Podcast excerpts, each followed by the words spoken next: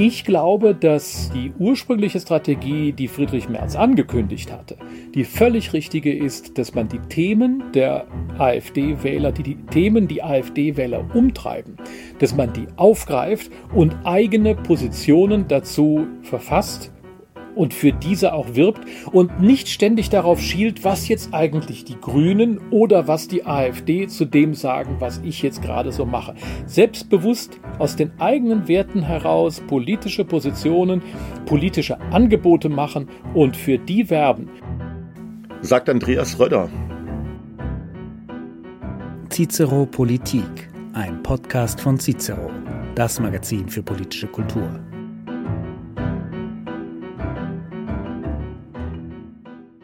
Hallo, hier ist Alexander Margier. Ich bin der Chefredakteur von Cicero und freue mich, dass Sie auch diese Woche wieder bei unserem Podcast Politik dabei sind. Meinen heutigen Gast kann man mit Fug und Recht als einen modernen Konservativen bezeichnen. Er ist seit 2005 Professor für neueste Geschichte an der Universität in Mainz und war im vorigen Jahr Visiting Professor an der School of Advanced International Studies an der Johns Hopkins University in Washington. Nebenbei hat mein Gast zahlreiche Bücher geschrieben, darunter das 2019 bei CH Beck erschienene Werk Konservativ 21.0, eine Agenda für Deutschland.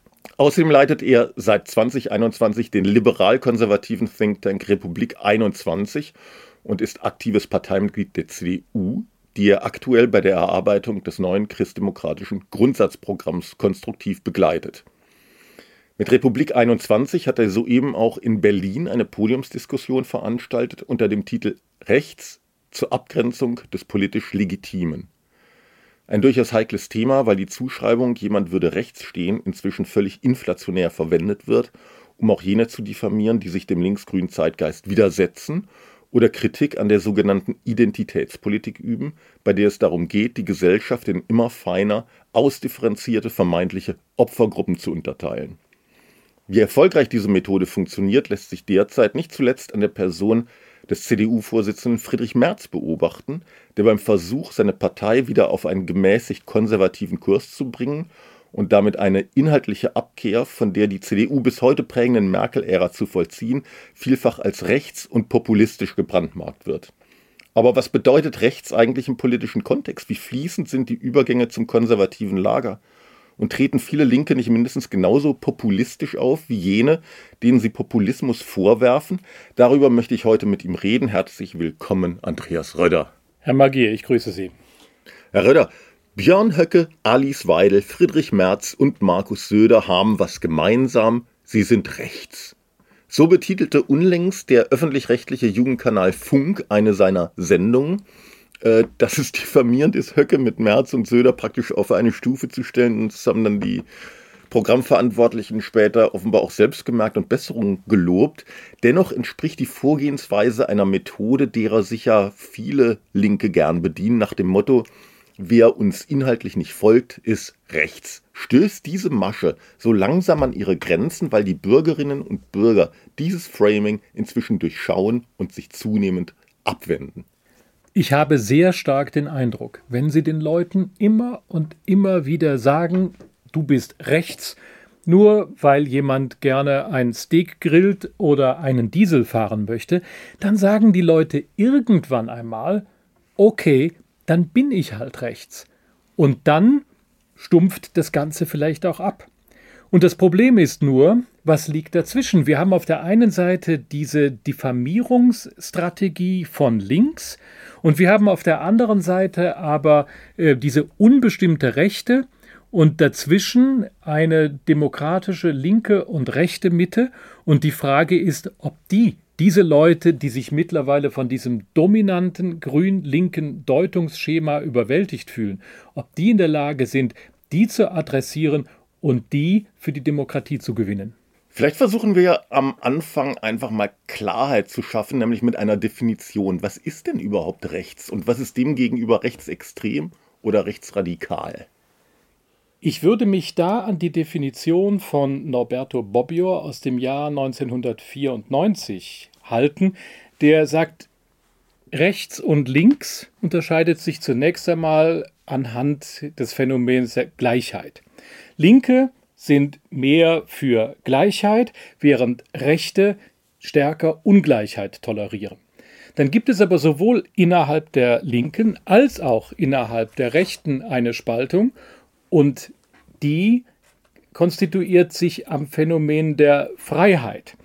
Das heißt nach Bobbio der Akzeptanz liberaler demokratischer Entscheidungsstrukturen. Und unterscheidet sich eine Linke von einer extremen Linken, das heißt eine gleichheitsorientierte Linke von einer antidemokratischen Linken auf der einen Seite und auf der anderen Seite unterscheidet sich eine demokratische Rechte, die stärker als die Linke bereit ist, Ungleichheit zu akzeptieren, von einer extremen Rechten, die die Institutionen und die Mechanismen der liberalen Demokratie nicht akzeptiert.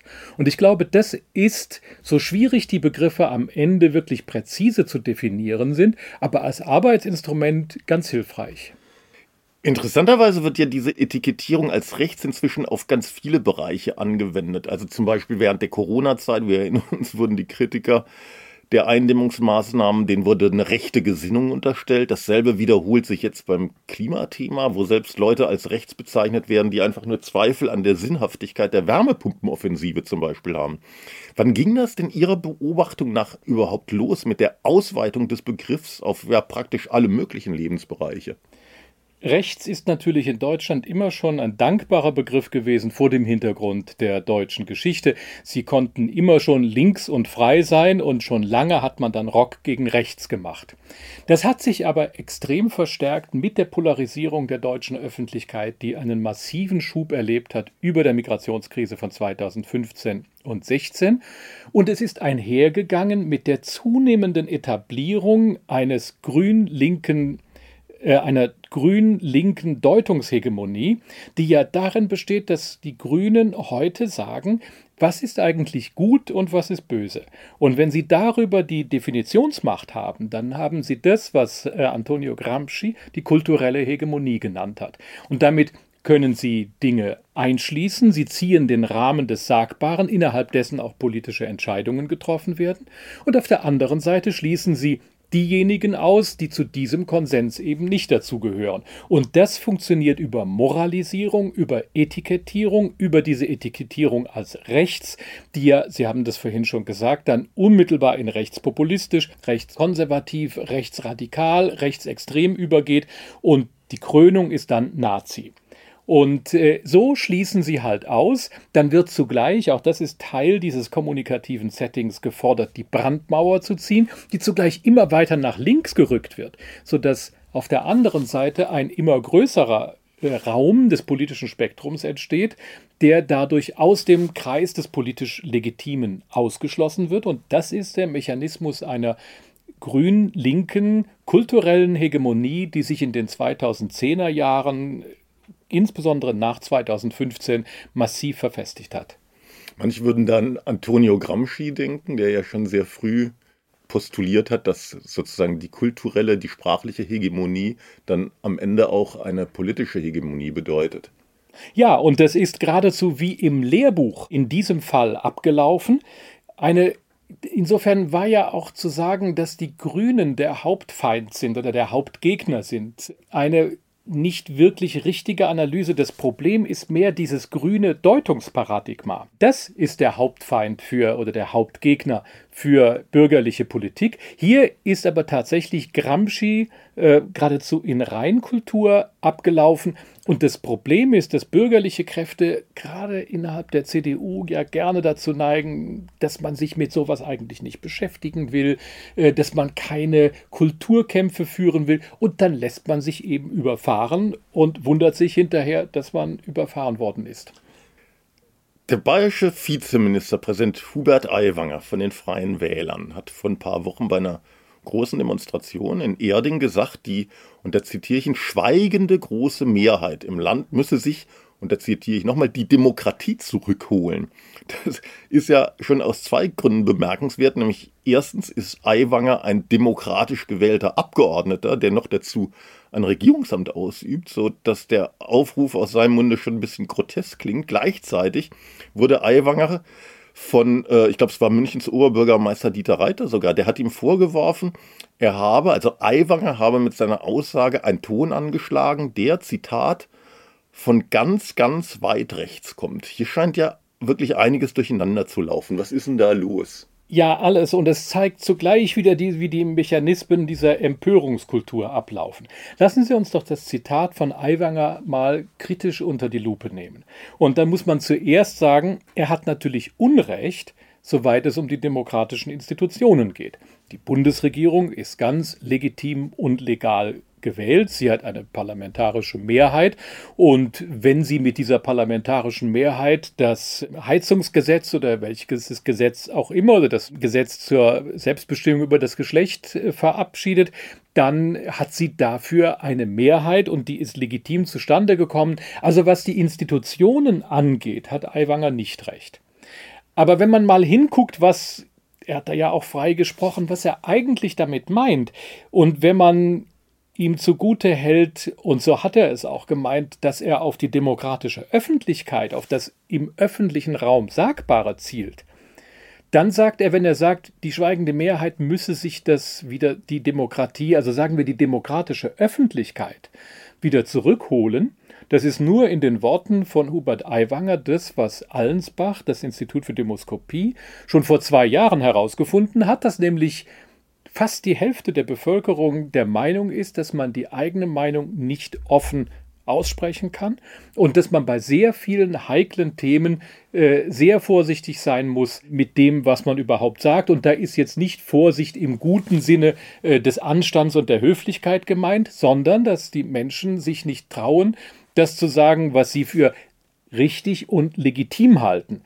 Und das ist das eigentliche Problem, das wir ja gerade vorher, als wir über Gramsci und die politische Öffentlichkeit gesprochen haben, schon besprochen haben. Ähm, ich würde an der Stelle eigentlich gerne die Definition der öffentlichen Meinung von Elisabeth Nölle-Neumann ins Spiel bringen, weil die nach wie vor ganz einschlägig ist. Denn es ist ja immer die Rede davon, dass man sagt, ja, man kann doch alles sagen. Richtig, man kann technisch gesehen fast alles sagen, solange es nicht irgendwie polizeilich verfolgbar ist.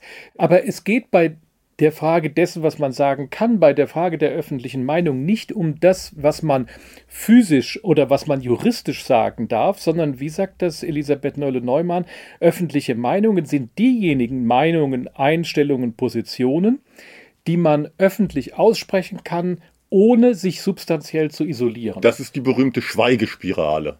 Die Schweigespirale ist die Folge aus dieser Aussage. Genau. Aber wenn Sie das mit dem Isolieren angucken, dann sehen Sie, es geht bei der Frage des Ausschlusses aus der öffentlichen Meinung nicht um Verbote, sondern um die moralische Isolierung, um den moralischen Ausschluss, der fängt bei den hochgezogenen Augenbrauen an, bei den Etikettierungen als rechts und bei diesem ganzen Habitus demjenigen, der eine solche nicht dem grün-linken Deutungsparadigma entsprechende Positionen vertritt, demjenigen das Gefühl zu geben, als sei das, was er oder sie da sagt, moralisch aussätzig, anstößig, minderwertig, falsch, so dass sich jemand eigentlich nicht mehr traut, die Dinge zu sagen, weil man damit moralisch ausgegrenzt wird. Das ist der Mechanismus, der dahinter steht. Und wenn wir vorhin davon gesprochen haben, dass die Grenzen des Sagbaren in der deutschen Öffentlichkeit immer weiter verschoben worden sind und dass die Menschen also mittlerweile auch deutlich bekunden, dass sie den Eindruck haben, sie können nicht mehr das offen aussprechen, was sie meinen, dann ist dem gegenüber die Aussage von Aiwanger, wie gesagt, mit seiner niederbayerischen Deutlichkeit letztendlich nichts anderes als das, was Allensbach erhoben hat. Es gab vor kurzem noch ein, eine Begebenheit, die meines Erachtens exemplarisch ist für die politische Kultur in diesem Land. Ich denke da an die Sendung von Sandra Maischberger, als die den AfD Bundessprecher heißt das, glaube ich, bei der AfD, also AfD-Vorsitzenden Tino Schruppaller zu Gast hatte.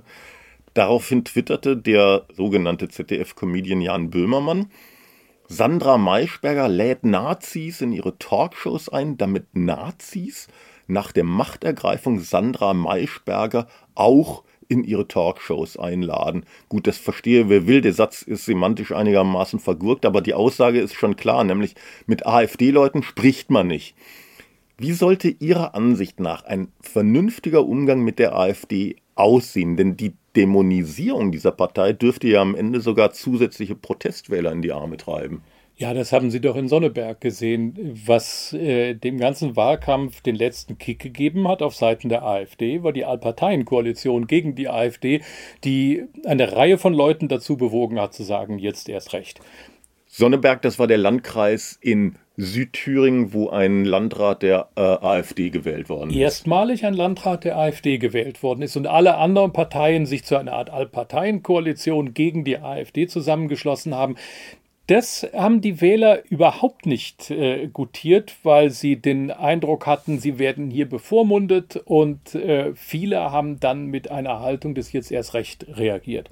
Ich persönlich bin der Meinung, bürgerliche Politik sollte die Themen der AfD aufgreifen. Sie sollte auch die öffentliche Auseinandersetzung mit Vertretern der AfD führen und zugleich aber ganz klare rote Linien kenntlich machen, an denen man sagt, hier reden wir jetzt nicht weiter. Also wir müssen in Deutschland tatsächlich Fragen der Migration, Fragen der Klimapolitik offen diskutieren, sehr viel offener diskutieren, als wir es tun. Aber wir müssen in Deutschland wirklich nicht mehr diskutieren, ob es den Holocaust gegeben hat. Das heißt, äh, es gibt ja diese roten Linien, die man bestimmen kann, wo um nochmal auf die Unterscheidung von Norberto Bobbio zurückzukommen, äh, erkennbar ist, dass eine demokratische Rechte übergeht in eine extreme Rechte, die die Institutionen des liberalen Rechtsstaats eben nicht akzeptiert. Diese Linien muss man klar machen und die muss man auch der AfD sehr deutlich vor Augen halten. Aber Diesseits dieser Linien müssen wir die demokratische Auseinandersetzung führen mit Positionen der AfD, ob sie mir passen oder nicht. Denn es sind eben zweierlei Dinge, ob ich sage, was finde ich richtig und was finde ich falsch, oder ob ich sage, was ist demokratisch tolerabel und was ist demokratisch nicht tolerabel. Die beiden Unterscheidungen sind nicht deckungsgleich und die müssen wir voneinander unterscheiden und die voneinander zu unterscheiden nennt man Demokratie. Weil Sie vorhin von Sonneberg sprachen, also von Thüringen, will ich mal auf den, auf, auf den Osten der Republik zu sprechen kommen, wo ja ganz signifikant die AfD äh, mehr Zuspruch findet als, als im Westen des Landes. Woran liegt das denn? Das ist natürlich ein ganz komplexes Problem und da hat niemand wirklich eine Antwort drauf und äh, ich maße mir auch nicht an, sie zu haben. Aber ich hatte ein sehr interessantes Erlebnis, als ich vor kurzer Zeit eine Podiumsdiskussion in Weimar hatte und mit einem Moderator zusammen äh, bei einem moderierten Gespräch saß und äh, nach einiger Zeit dann gesagt habe, wie wäre es denn mal, wenn jetzt mal nicht ich Ihnen hier die Welt erkläre, sondern Sie mir mal sagen, wie Sie denn eigentlich die Dinge sehen. Und dann sind wir bei dieser Podiumsdiskussion in ein sehr lebhaftes Gespräch mit den Teilnehmern dieser Veranstaltung gekommen und das war für mich sehr lehrreich. Und ich habe drei ganz zentrale Einsichten aus diesem Gespräch mitgenommen. Eine habe ich schon genannt, äh, die Allparteienkoalition, die sagt, ihr dürft nicht in Sonneberg, ist ein Schuss, der wirklich nach hinten losgeht. Denn, und das sind die beiden anderen Befunde, die Menschen in den neuen Ländern haben das sehr starke Bedürfnis, respektiert zu werden. Und sie haben das ebenso große Bedürfnis, nicht bevormundet zu werden. Und bevormunden heißt, es war interessant, in diesem Auditorium kam immer wieder das Thema Gendern auf, wo ja weite Teile der CDU sagen, darüber sollen wir nicht reden. Aber bei den ganz normalen Menschen, die bei dieser Podiumsdiskussion dabei waren. War Darf ich kurz zwischenfragen, wo die stattfand? In Weimar. In Weimar. Und also in Thüringen. Und das Thema Gendern kam immer wieder auf, nicht weil die Teilnehmer da jetzt im Einzelnen mit den Einzelheiten von Gender Fluidity oder was auch immer dahinter äh, stecken mag, vertraut waren. Nein, weil sie den Eindruck hier haben, hier wird ihnen vorgeschrieben, wie sie reden sollen. Und sie wollen sich nicht vorschreiben lassen, wie sie reden sollen, sie wollen sich nicht vorschreiben lassen, was sie essen müssen, und sie wollen sich nicht vorschreiben lassen, wie sie heizen dürfen. Und diese Bevormundung, die hat noch, dieses Gefühl der Bevormundung hat noch einmal extrem zugenommen und stattdessen war der für mich ganz eindeutige Befund, dieser Wunsch respektiert zu werden, dass da manche Verletzungen aus der Zeit der Wiedervereinigung und der Transformation nach 1990 sich mit aktuelleren Entwicklungen verbinden, das liegt, glaube ich, auf der Hand.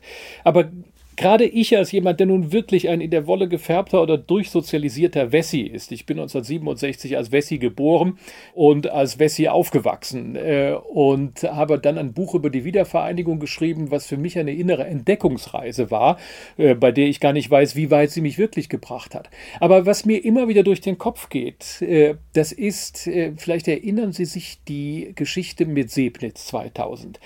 Das war das Freibad in Sebnitz, wo die Republik tagelang mit den Fingern auf die Sebnitzer, auf die Sachsen, auf die Ostdeutschen gezeigt hat, weil ein Junge im Freibad ertrunken ist und es hieß, Rechtsradikale hätten den ertränkt und das ganze äh, Freibadpublikum habe nicht reagiert.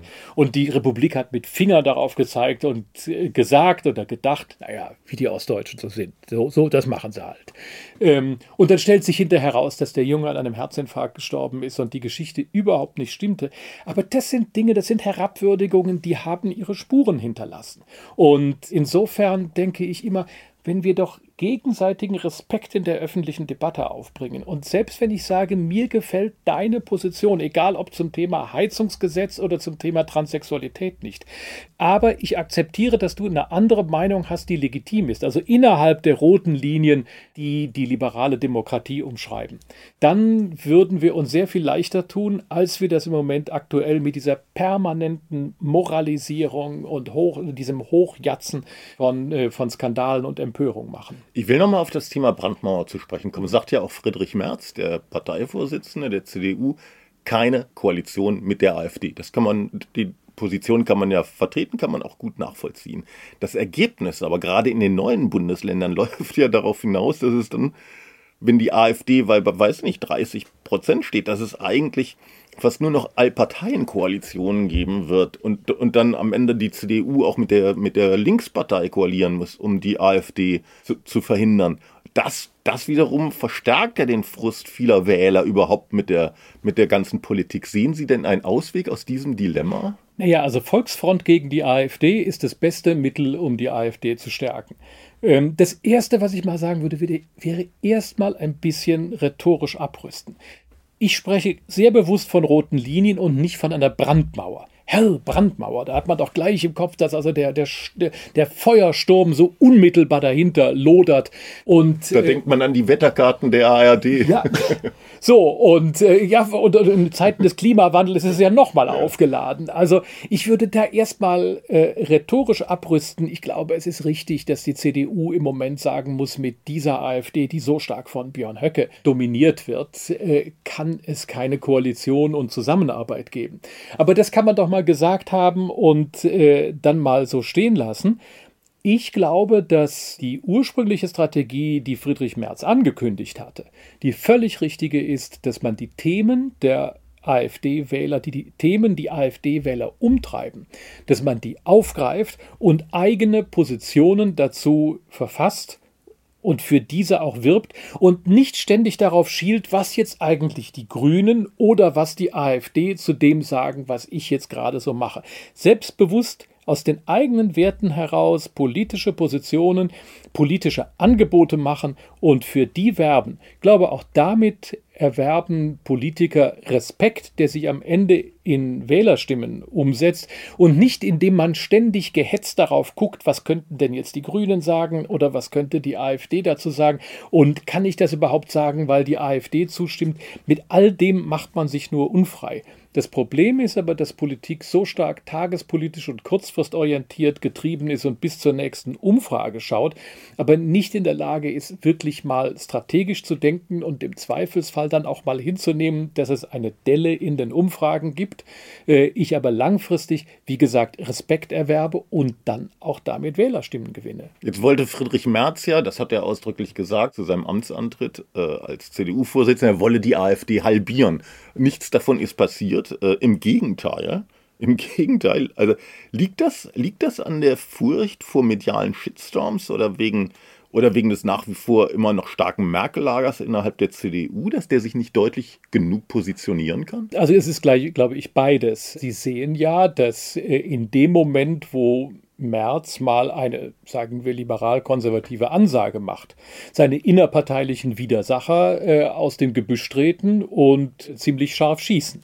Also, das ist das eine Problem, dass die Union nach wie vor eine gespaltene Partei ist. Und Friedrich Merz ist mit 62 Prozent der Wähler, der, der Mitgliederstimmen gewählt worden, mit der Maßgabe, dass er die Partei zusammenhalten soll, aber dieser Partei auch eine neue Orientierung geben soll. Friedrich Merz hat äh, viel darauf geachtet, äh, die Partei zusammenzuhalten.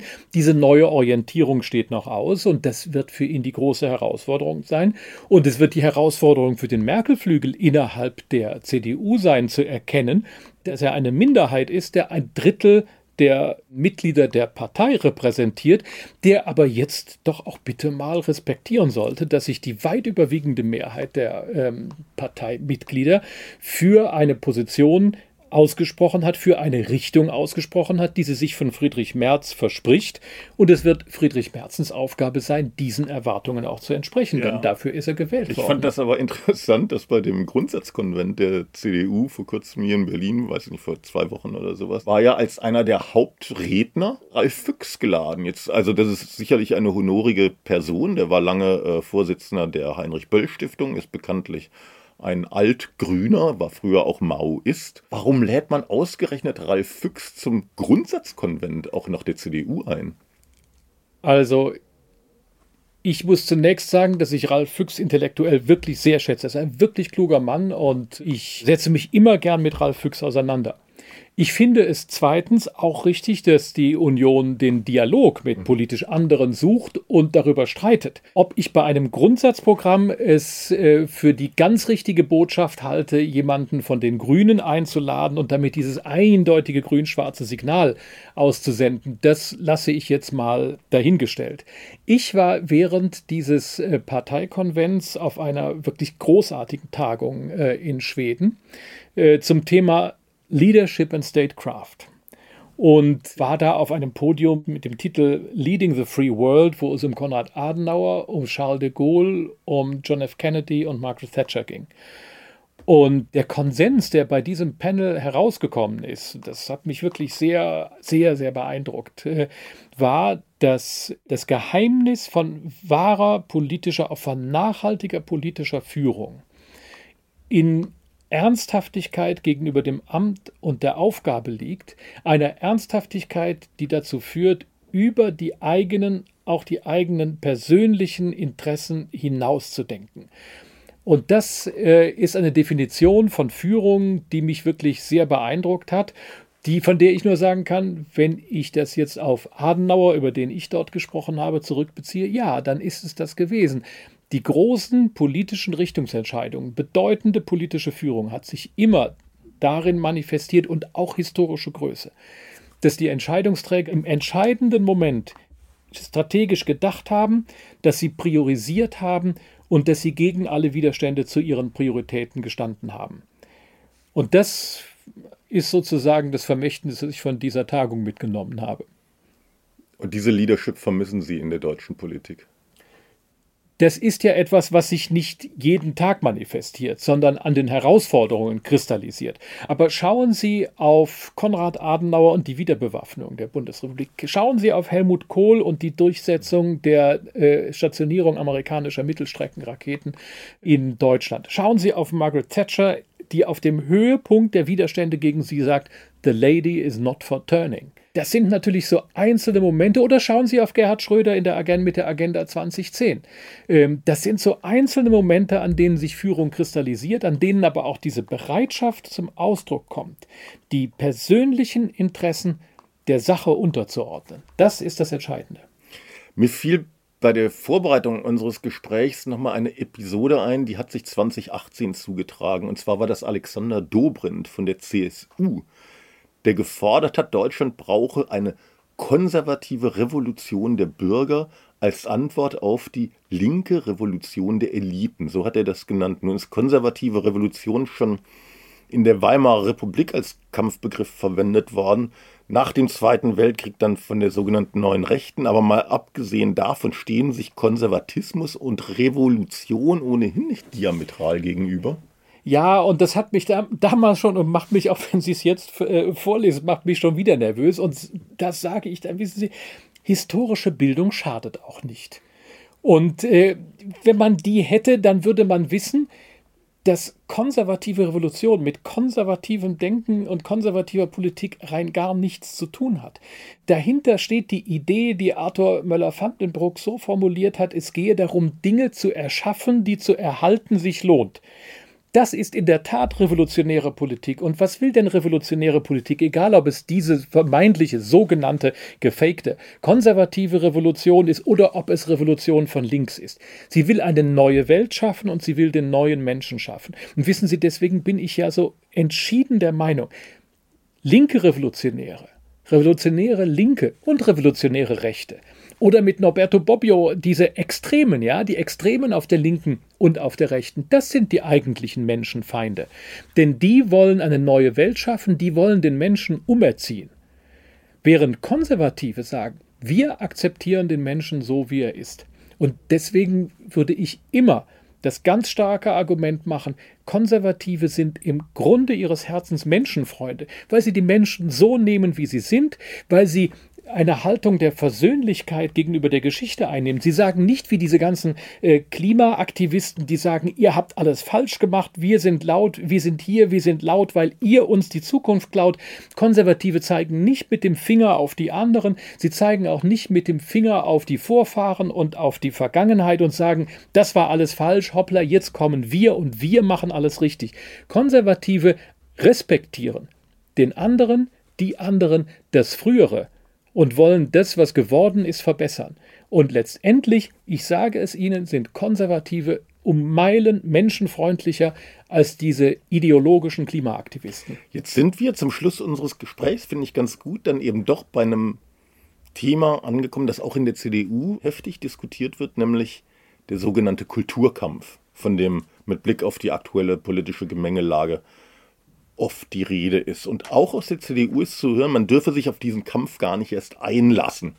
Liegt das vielleicht auch daran, dass man das eben, dass, dass, dass man den Kampf, dass man, dass man sozusagen ich sag mal, auch dieses aufrührerisch-revolutionäre einfach nicht, nicht haben möchte? Also warum sollte man sich dem Kulturkampf nicht stellen, wenn er denn tatsächlich da ist? Weil die CDU eine Partei der Bequemlichkeit ist, die zufrieden ist, solange sie auch nur den Eindruck haben kann, dass sie regiert.